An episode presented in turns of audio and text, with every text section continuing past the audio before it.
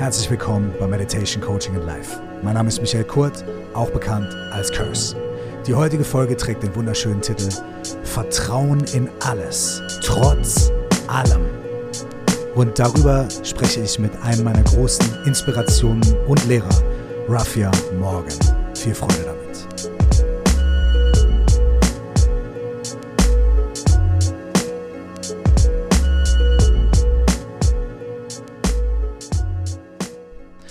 Thema Vertrauen und Zuversicht ist ein sehr wichtiges Thema zu jedem Zeitpunkt in all unseren Leben. Aber jetzt gerade, in dieser Situation, in der wir vielleicht in den Herbst und in den Winter gehen, der unsicher ist. Und wir gerade aus einer sehr angespannten, unsicheren Situation herausgekommen sind und gedacht haben, wir können endlich mal wieder aufatmen, es geht wieder los.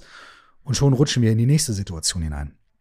Das Ganze ist gepaart mit Klimakatastrophen, Sorgen über Geld. Können wir unsere Strom- und Heizrechnung noch bezahlen in ein paar Monaten? Was passiert nächstes Jahr? Wie geht's weiter?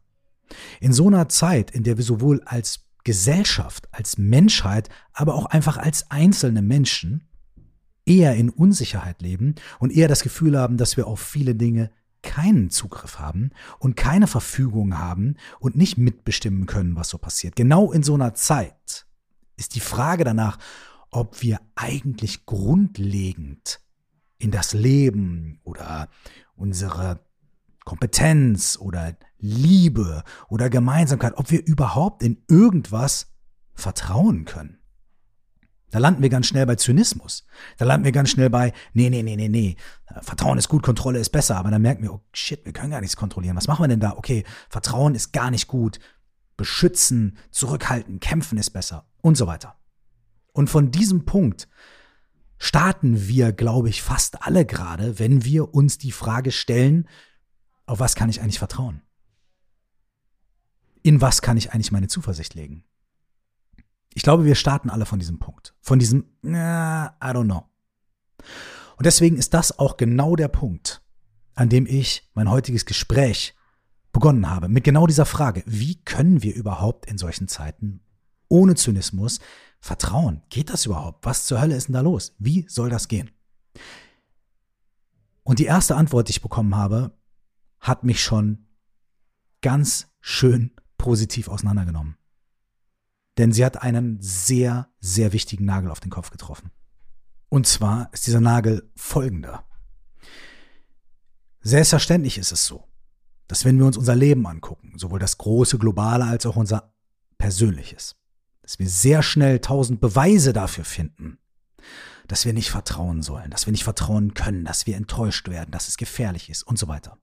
Und wir sind sehr gut in dieser Beweissuche.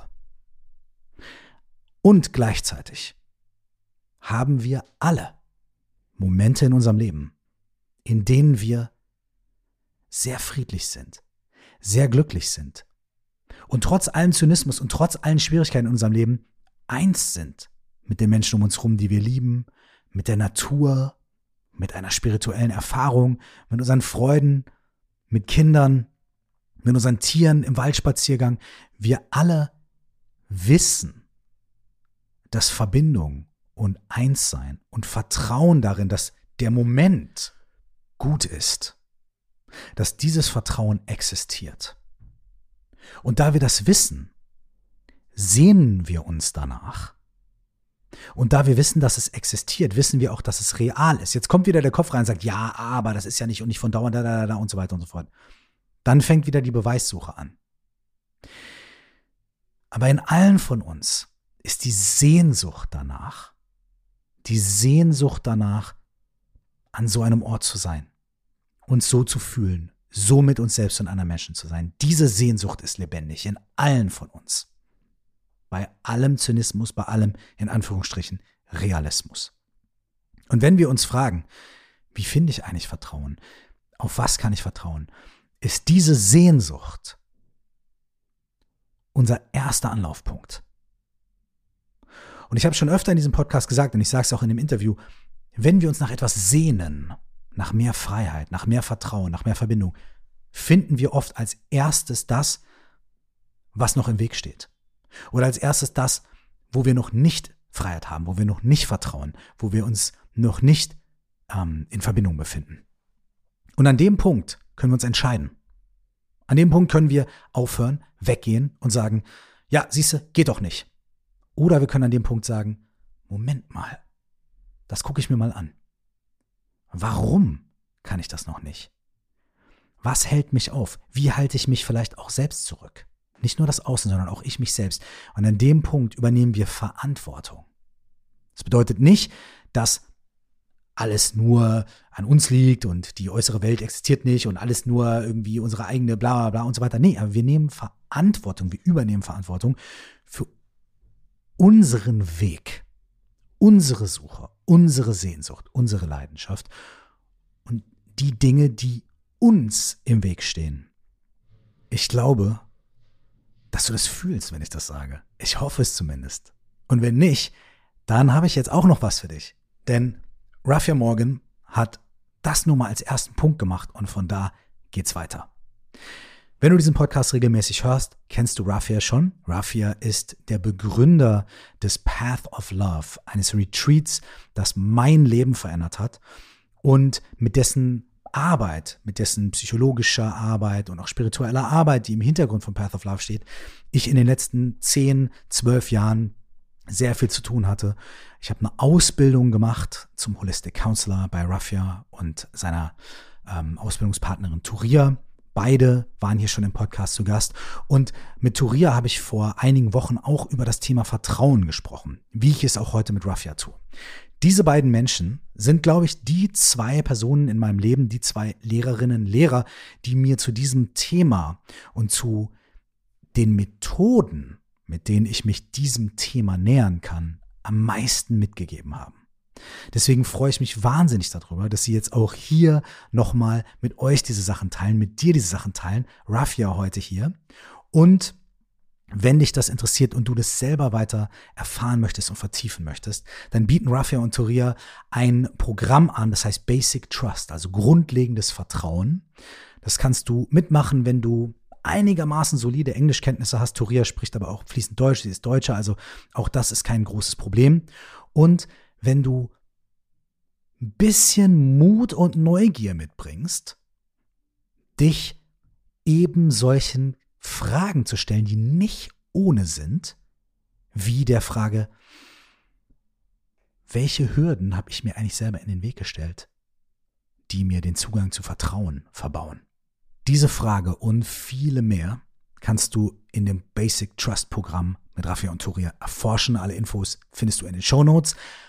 Und natürlich werden wir auch über diese Fragen jetzt in dem Gespräch sprechen. Viel Freude damit und lass dich inspirieren. All right, so welcome back to the podcast. Hi, hi Mike.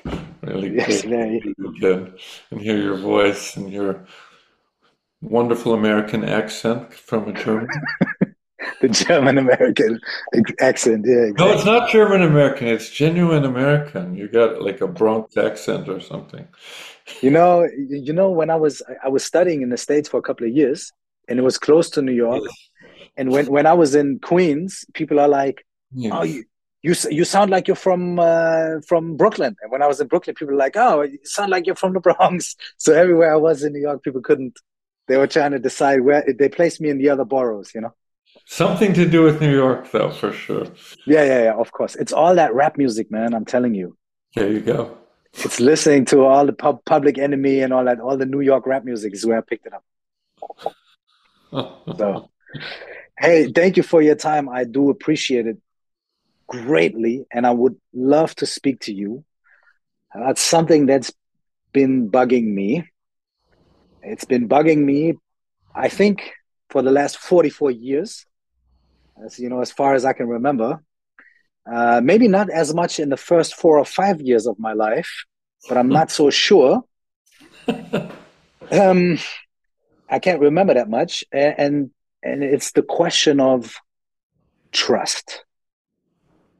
And this is a topic that you are very involved with, and that you are studying, and that you are teaching, and that you are building uh, classes and experiences for people around. And it's it's something that you even name it basic trust. So, so a very ground level trust. Now, the reason it's been bugging me is because I understand the concept, I guess, you know, and I'm, and I think that I do get tastes of what it is like to like, you know, trust, but you know, the first layer when I look at, you know, do I trust? Who do I trust? How do I trust?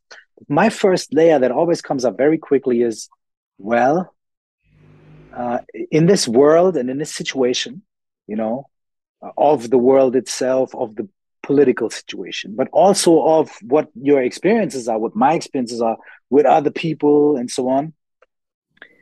It is how how can we even how can we think about this concept or how can we approach this idea of having a, a, a, basic underlying trust? I don't know in god in the universe. It's even even if i say these words i'm like oh yeah yeah you know? So how, how do we even approach how do how do we take the first steps to even approach the possibility that something like that exists and, and, and exists within us and we can rely upon it? How do we how do we even start? Whew. That's a powerful question, and it is. I think we have to at least take a look at there are moments when we feel this basic trust and we feel like, wow, I'm in exactly the right place where I need to be. Mm-hmm. I belong here. Everything is connected. There's an experience of peace inside. There's a feeling of lack of separation. And so we, we note those moments, and those are usually moments that set somebody on a spiritual path where they experience something out of the ordinary reality of separation, mistrust, suspicion, hostility, and need to protect ourselves from all the weird stuff that's going on in the world. And then we find ourselves, for whatever reason, a moment of love, a moment of medicine people are getting taking in, and experiencing this moment in nature, a moment with our kids, where it's just like all of that stuff goes away, and we feel like, oh, this is who I really am. And in this moment, I can feel that this is a glorious place. It's not a hellhole. It's uh, it's benevolent. It's beautiful. It's and this is where I want to live. I feel at peace with myself. I don't feel like I've got my guard up and my boxing gloves on and I'm ready to, you know, just step out in the world and have to claw my way, you know, down the street to try and get what I want. And I'm going to meet a thousand obstacles and I'm going to overcome them. The basic, the basic living space is one of mistrust for most of us. And it's this feeling of separation and isolation, suspicion, and anything but that we live in a benevolent, loving environment that supports us to be our true nature and to live in harmony and closeness with each other. But we do have moments of it. Yes. And those, and those moments haunt us. They do me and they did me you know mm. and it was like in fact they became like looking back across the landscape of my life moments like that would be described kind of as peak experience, even if the mountain peaks were far apart with a mm-hmm. lot of mm-hmm. desert in between. Those moments would haunt me because what was it that I was feeling in that sense? And I think that's the kind of genesis of the spiritual search because then you start to question, well, what is that? And if I experienced that then, why do I not experience it all the time? And then you, you, you so you maybe you start to cultivate spiritual practices, you know, such as meditation or doing yoga or doing so many of those things which give us a more integrated space and a less defensive space and a less rejecting space and maybe even a feeling like, oh my God, there's something happening here that I feel connected to that is beautiful and mm. and life is good. And then, you know, you step out of the room and then you get smacked by the first incident that comes around and you put your defenses up and you get back into your hostility and you get back into your personality which is a survival mechanism, basically, and um, and you're in separation, and the separation space for me, it's not very satisfying, you know. So so it draws me back to more spiritual practice, and it, it involves and it draws me to a place where I want to question myself. Why am I so mistrustful right now? Why am I so reactive? Why am I gravitated to all that negativity in the news?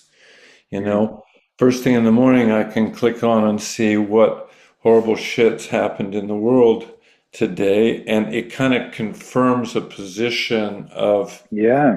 of separation and that uh, and that life is tough, and it also gives me an excuse in a way too to not meet life with my best because anyway what is it? It's not it's not going to work out and there's so much evidence that it doesn't. And and yet the memory and the experiences that i have where i feel really connected to myself come through and i and then i start to notice that when i go into that separation space there's an anxiety that accompanies it. I feel somewhere anxious inside, and it's like it's not good, it's not right, it's wrong. Mm-hmm. I'm scared, something terrible is going to happen. And so I start to become curious about what is that anxiety? Rather than to project that out onto the outer environment, gather a lot of evidence of you know how fucked up the world is and and and the people and you know how tough I've got to be to protect myself from them. I wonder about my anxiety and then then comes in that whole thing that I know you're familiar with too which is inquiry into the experience that I'm having in the moment and when I inquire into that anxiety that comes with that feeling of separation, I'm usually led back into my personal history. You know, it, it, it, it brings me back into, like you said, I don't remember so much from the first four or five years, but those first four or five years and the way we were held, the way our needs were related to the, the, the amount of love that we received, is really when we form the personality and the view and the incredible evidence gathering mechanism that, oh, I'm not going to get my needs met in this place. You know, so so then it takes it as part of the exploration, looking into that original holding environment that were my needs met? Was I was I held with love? Did I relax and melt? Or did I get the impression really soon that nobody's really there for me. And I start to toughen up, and then I just become part of the problem. And to some degree or other, that happened to everyone. Now I realize I'm just blabbering on here right now, and I'm wondering if other questions are arising. I love, please blabber. I, I love it. Yes, because so the first thing that I gathered that really hit me is that yes, uh, there is this the world that seemingly reflects to us. Don't you trust? You know, you're going to be disappointed, or you're going to be alone, or um, even if your friends and family are there for you, then the world is uh, such a bad place that you know so uh, which is interesting maybe we're going to talk about that a little bit i want to park that on the side the question that this is different for everyone some people might be much more comfortable with the crisis of the world. Other people you know other people uh, but in their personal life they really lack trust. For other people it's the other way around. So it also seems like that's a very personal complex of like how you experience this lack of trust you know? But what stuck with me was the the the truth that no matter how untrusting we are, there are experiences in our life where we do trust, where we love, and where we feel like everything is fine. no matter what it is, something very small, something very big. We all have these experiences.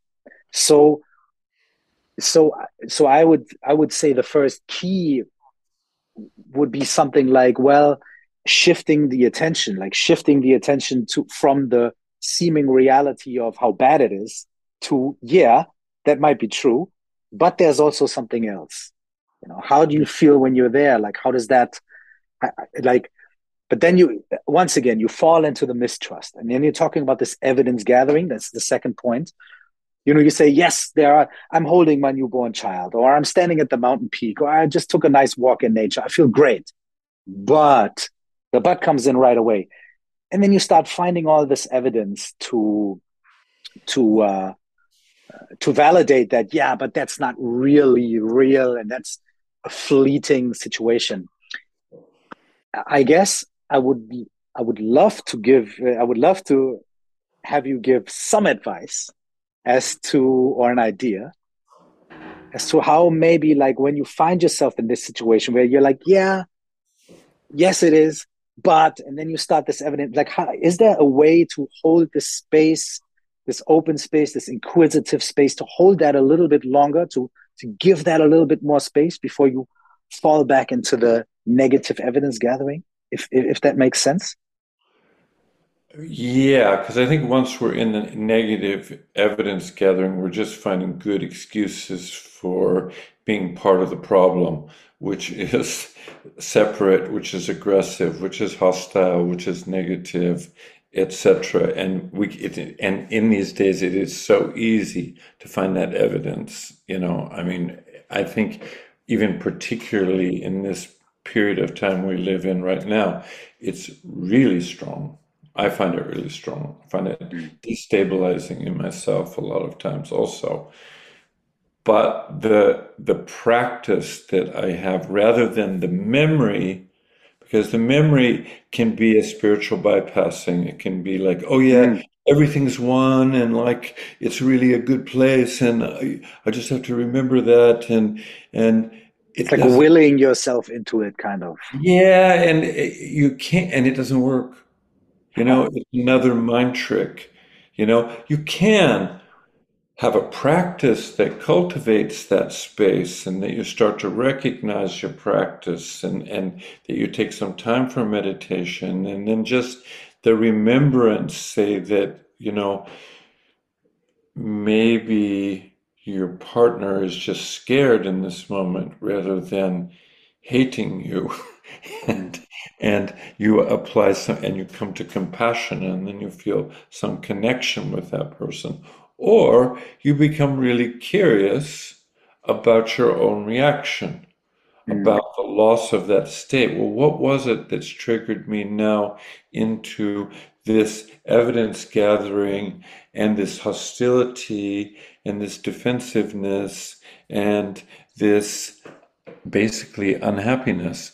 And so that I feel is like the, the first key for me mm. is as my state changes, if I can shift it from blaming it on some external event which has triggered me and given me this justifiably mistrustful response to what is it about me right now that is just shut down?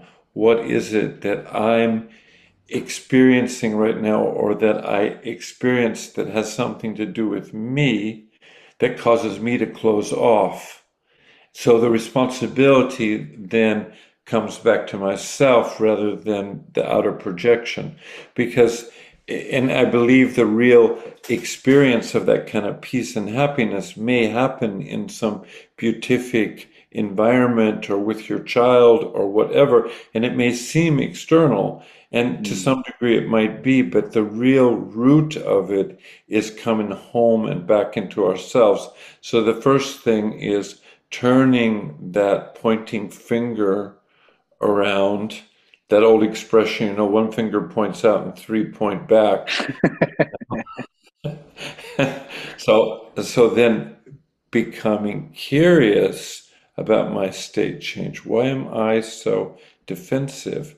Why am I so mistrustful? Why am I so shut off right now? Why am I feeling so unhappy? And taking responsibility for it in myself rather than making it environmental. You know, because, and, and that starts a process because when I ask the question, why, basically I'm saying, I'm curious about myself and I'm saying, I don't know. Mm-hmm. In the in the evidence gathering mode, I know it's that yes because of that guy in that situation and that and that and that. And my response is justified, you know. But when I say, why have I responded so much? There's something that intrinsically opens up in that question because I'm not coming from a point of view, I'm coming from a point of curiosity. And curiosity has a certain openness to it. And in that openness, I'm available to discover. I may not discover, but I'm, mm-hmm. at, least, I'm at least available to it. And so then I start tracking my own experience inside. Well, this is my anxiety. My anxiety. No, there's a part that wants to reject it. No, yes. because of that guy in that car in front of me, or it's because of that blaring music, it's because of this injustice. This injustice. I mean, the stuff that happens in the news, you know, and and then being really curious about myself, and then being actually able to stay present in the experience of the anxiety, because I feel that the actual anxiety, if I can stay present with it, okay, I'm anxious right now. It's the last place we want to go, let's face it. It's yeah. anxiety. But it's a doorway in if we allow ourselves. I am anxious right now. I'm curious about what it is that's what this anxiety is about inside of me. Then I put, start to put the attention back on myself, whether I make it all the way through back to peace and beauty or not. I'm at least not a victim of the environment you know mm. and yeah. and what it starts to uncover a lot of times is like old belief systems and negativity inside myself that came from disappointments in the past that came from my sure. holding environment as a child you know and then the whole paradigm changes a little bit it's like oh this anxiety has something to do with me has something to do with my life. And then I can start to track things back inside of myself. And what I believe happens when we do that and we take responsibility is that we we metabolize some of the negativity that we've taken to be ourselves by just mm-hmm. taking responsibility for it and it in my experience, when I do that and I stop blaming, you know, and I start being responsible, is that it I feel more peaceful. I feel more close to the truth. I'm actually looking for the truth in that moment rather than the excuse. And that mm-hmm. makes a huge difference. You know, I'm looking for the truth about why am I this way rather than, you know, pointing my finger at, and I won't use names because there's plenty of them in the mm-hmm. news right now. Um, and that's an easy way out, you know. But when I start coming back here and I go, okay, that hateful response inside of me actually has something to do with me. Mm. And it's not that that external thing needs to change and is responsible for this feeling I have inside of myself. In that responsibility, there's a kind of ownership and metabolizing of it that gives forth to, and, and this is my experience, not always, maybe not even close to always, but sometimes it, it, it gives forth to that place that does feel connected and does mm-hmm. feel present and does feel grounded and does feel solid and does feel like, okay, that is how that is out there. And here I am with myself, curious about my inner experience, wanting to know the truth about it, having the courage to look at it, being willing to stay with it, and even being compassionate towards myself for having that particular experience or that tendency to have that experience. Because you know i grew up in a particular environment and developed in that environment and i have this thing called Rafia this personality and is that my true nature is that my real self or is there something deeper inside and that's where it starts to get into that real mm. movement from personality to spiritual or beingness. And in the beingness, there's not so much rejection, or there's no rejection, I could actually say, of either the outer or the inner experience. And that lack of rejection brings a space of peace inside.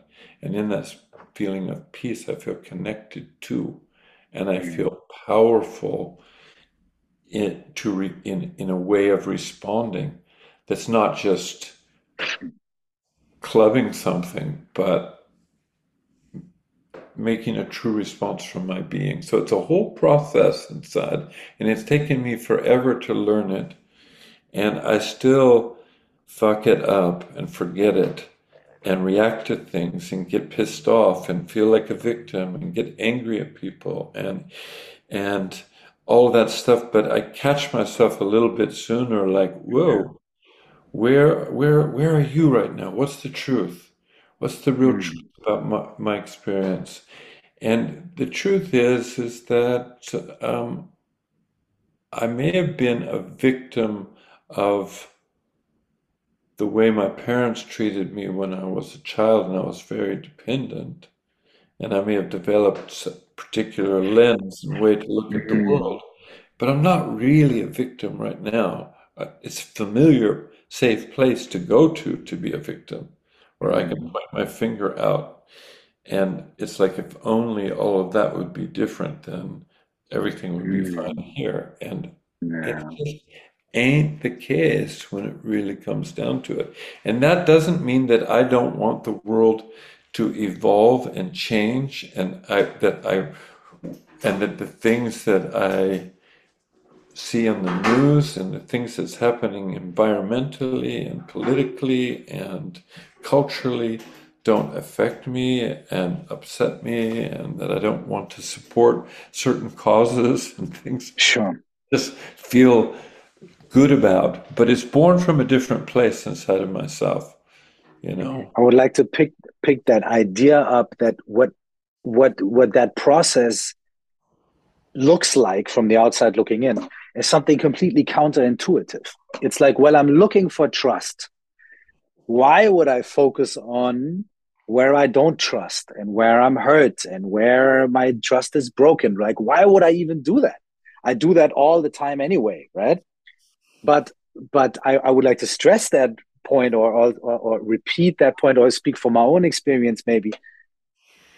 That seemingly like paradoxical situation uh, it, it it it has the power to take you to a, like a, a a very great place. And it's weird because one of the the sentences or one of the ideas that I I really took from from learning uh, with you and, and Turiya is uh, something like if, if you're looking for, let's go with David Hasselhoff, right? If you're looking for freedom, then the first thing you're going to find is where you're not free. Right? Yeah. You're going to see, oh, this is where I'm not free yet, and this is what's in the way, and so on and so on, right? And then you can say, ah, fuck that, that's bad. I'm never going to be free. Or you can stay with that, and you can say, okay, where am I not free? How am I not free? And so on. So the first thing you're going to find is where you're not free. And the crazy thing is that, in my experience, it seems like if you're staying with that and if you're looking at that and not going to the negative, the, the evidence gathering of yada, da, da, da, you're going into another kind of evidence gathering or like clue gathering the more I become familiar with that, how I'm holding myself back, how I'm conditioned, how all that stuff is happening. And if then, if I'm really there and someone would ask me then, do you trust that?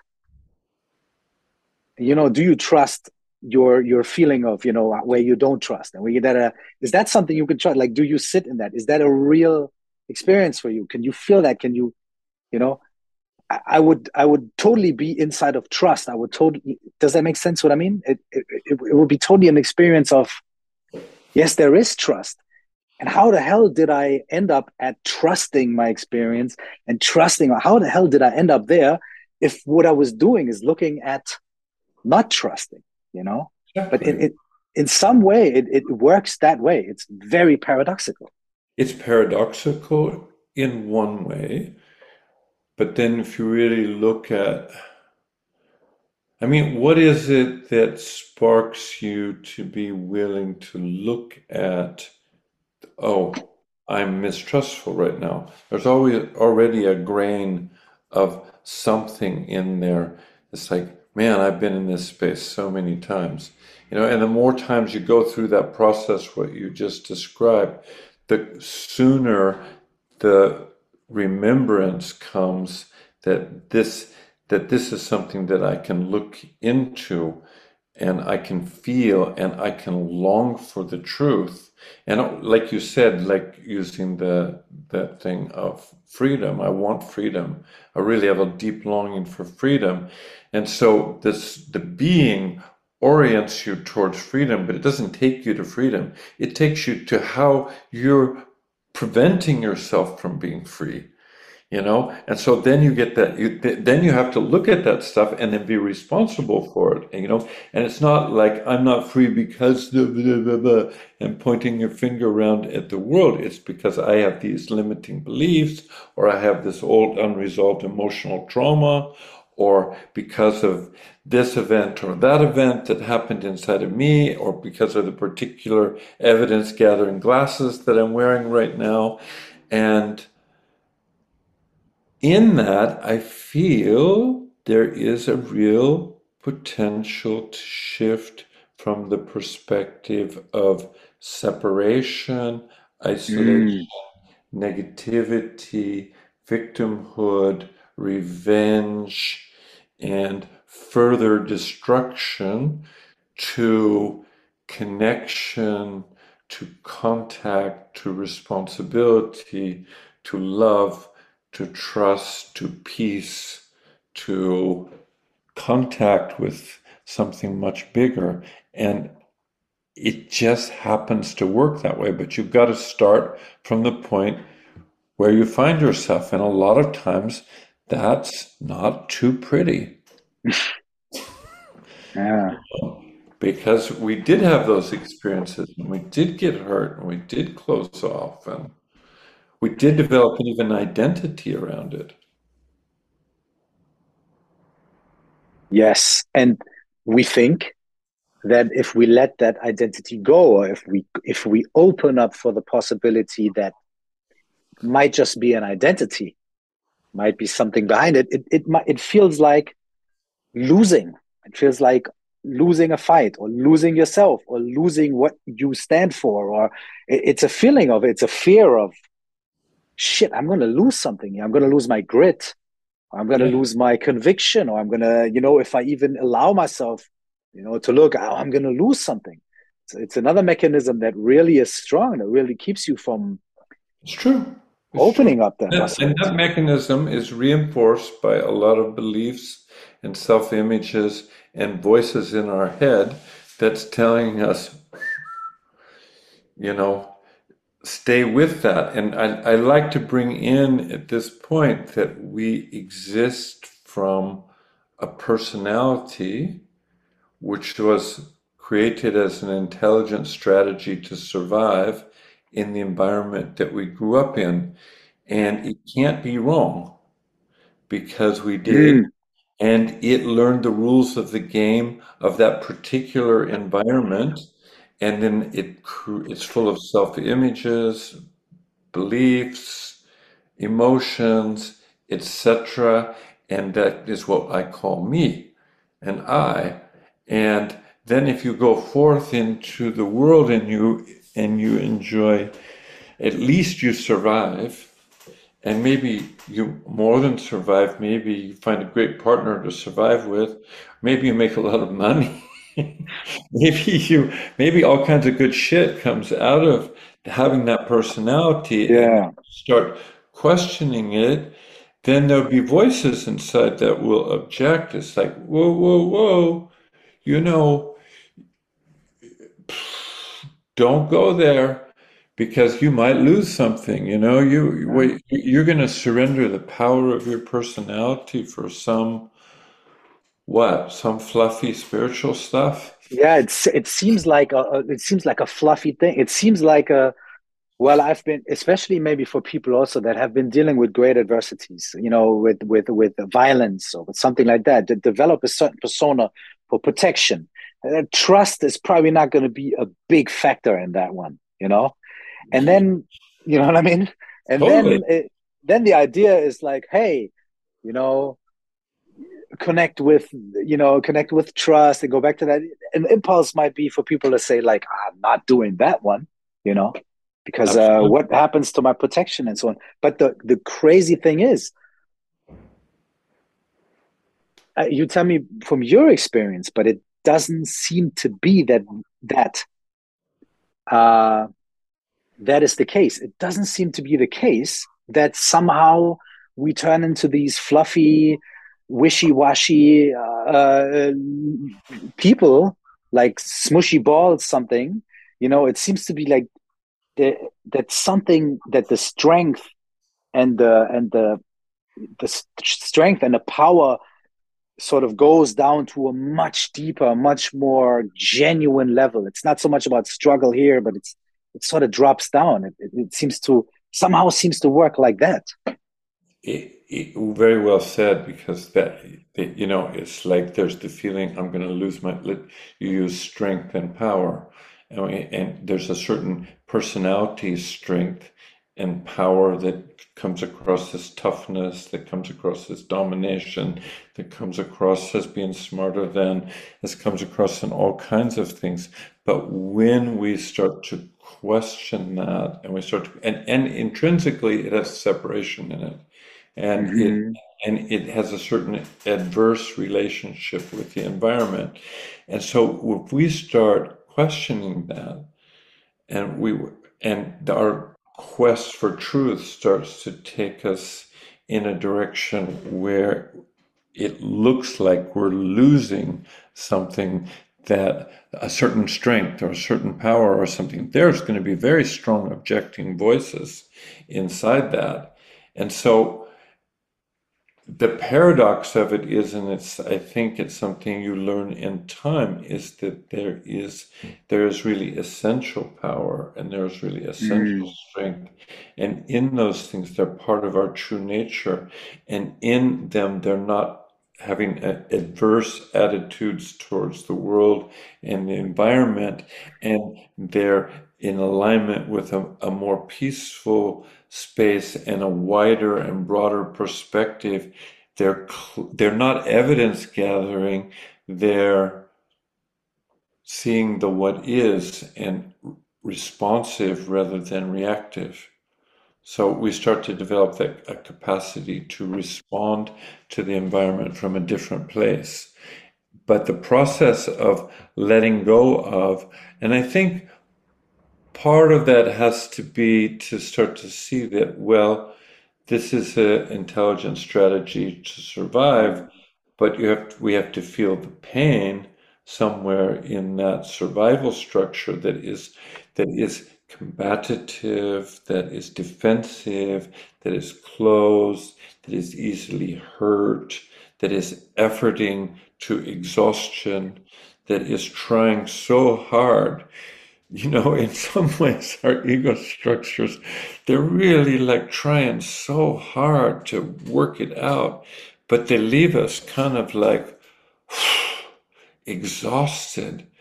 And when we start to question the the whole mechanisms of them and we start to develop some other capacities, start to emerge out of that, and we start to have some compassion for ourselves and the way we were raised and brought up, things that we've taken to be true, and out of that starts to emerge a different feeling of power or strength, perhaps, or a feeling of groundedness. You know, we notice a different quality starts to be there in our relationships, in our view of the world. Doesn't mean we don't still get triggered by stuff.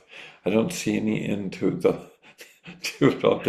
Maybe there is one someday, but it gets a lot more user friendly, and you start. Yeah. Well, I didn't lose my strength. I actually have real strength right now.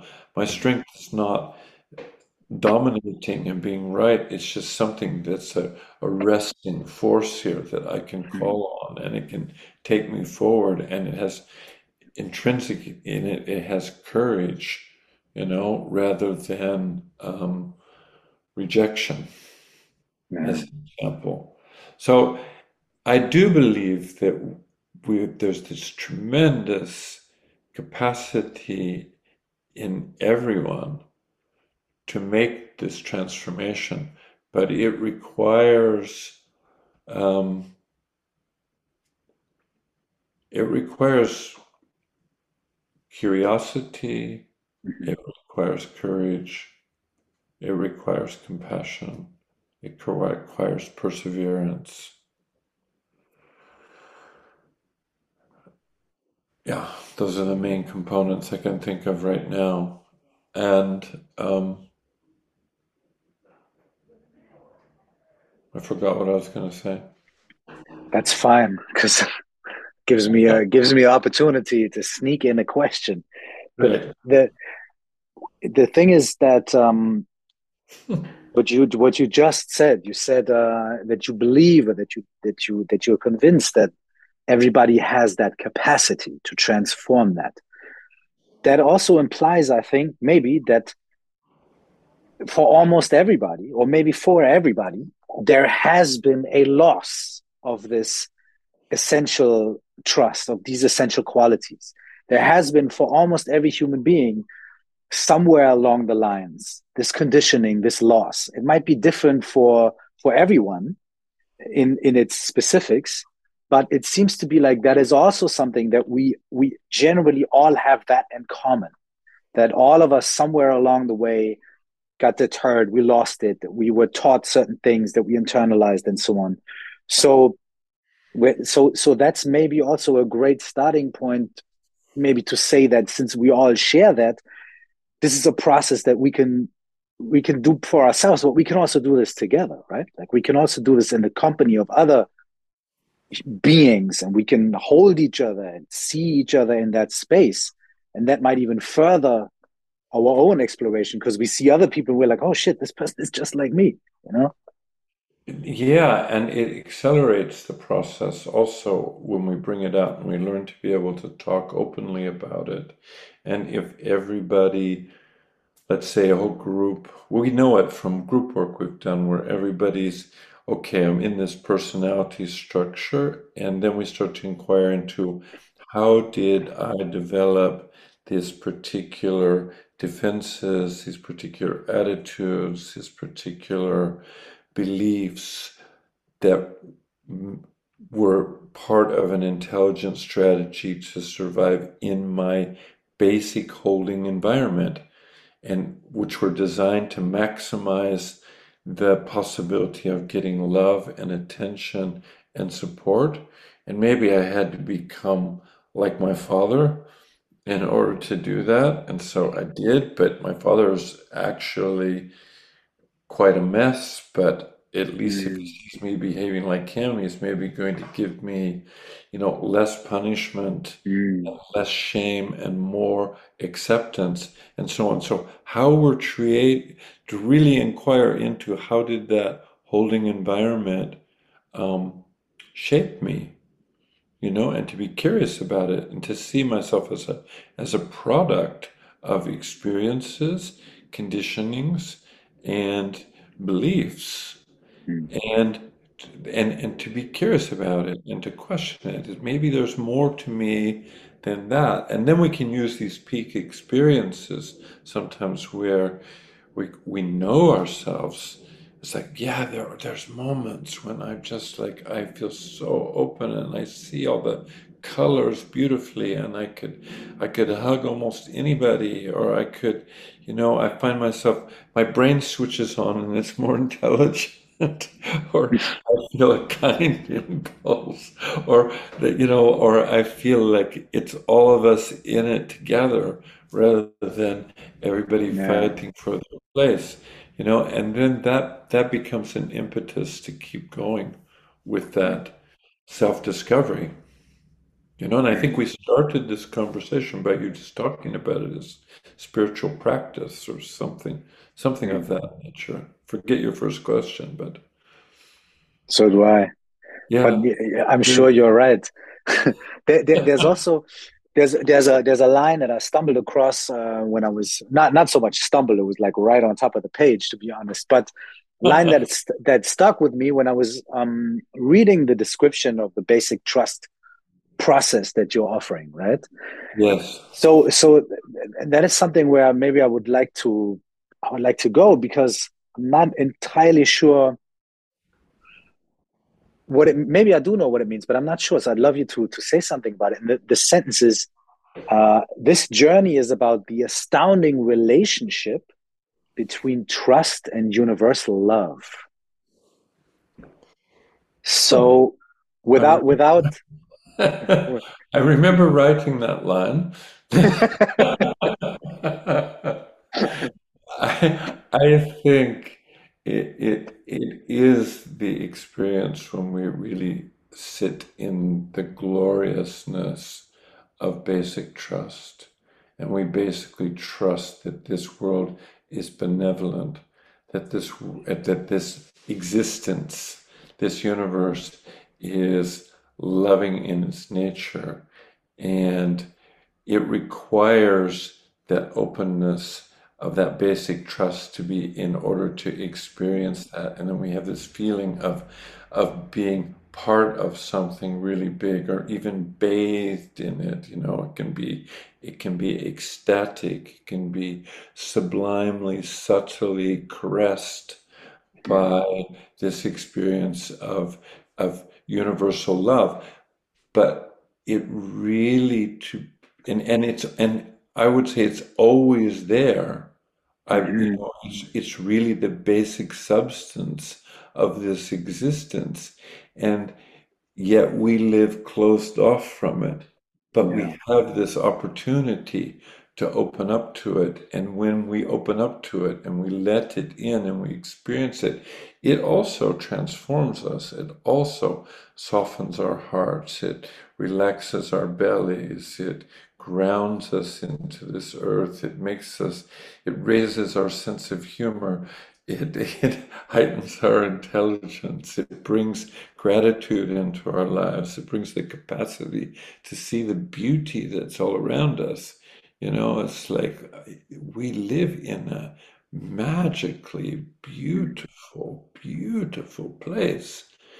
And to have that experience of being of being of bathing in that beauty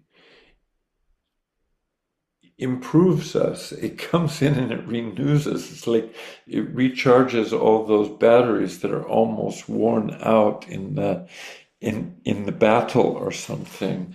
And and it and it makes us value our own lives and the lives of others and the lives of our planet mm. you know, which which I think is can be intellectually understood really quite easily, even though a lot of people don't seem to understand it.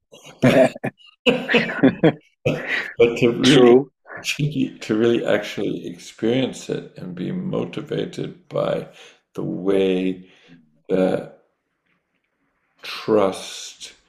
Read that line to me again you just started this because this really- journey this journey is about the astounding relationship between trust and universal love yeah. But you're you're hitting on it you know yeah yeah and universal love like you don't ever find any thing that becomes a religion or becomes a real strong spiritual practice where there isn't some understanding and concept and mention of universal love. And that is the state of being really, really wide open to be able to mm-hmm. receive it. And that wide openness, what, what, what is that? That's basic trust that mm.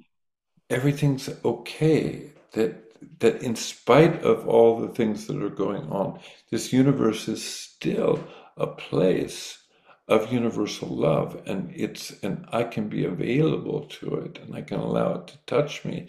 I maybe have to jump through some hoops and climb some fences and and you know get scratched up a bit on the way to it and and all those things but just even to feel that touch and that contact with the the beauty of universal love is is is enough to you know it's a moment you won't forget and it's yeah. enough to motivate a million other actions that you take so the more people who can find this basic trust inside themselves that this universe is actually a benevolent and good place, regardless of how it looks. Mm-hmm. and the things that are happening, you know, at this point in history, and that I'm part of that and I'm not separate from that and it can and I can open up and it can touch me. It's going to change the way that I behave. It's going to cause me to have conversations with other people from a different place. And maybe some of that comes across to somebody and, and that person takes something and maybe somebody listens to this podcast and goes, you know, what a crock of shit that guy's talking. Or they go, oh, there's something in that. I've known that. And, you know, yeah. I, I want to know some more. And so, and, and so in this course that we're going to do, we're going to be talking about these basic dynamics of losing basic trust and the pain of separation and existing in that, and then doing meditations, inquiries, and exercises to open up and experience it and be able to see this extraordinary relationship you know, with universal love and basic trust that they're really, they're really like one thing. That's perfect. Thank you very much. Oh, well, Mike. That's it. Yeah. Thank you. Wow, wonderful. Fun. I, I can I could yeah. talk in circles, but no. No, I think it's it, it feels like it just yeah. went. You named it. Oh, I got getting goosebumps in this one. That's a good. That's a good sign.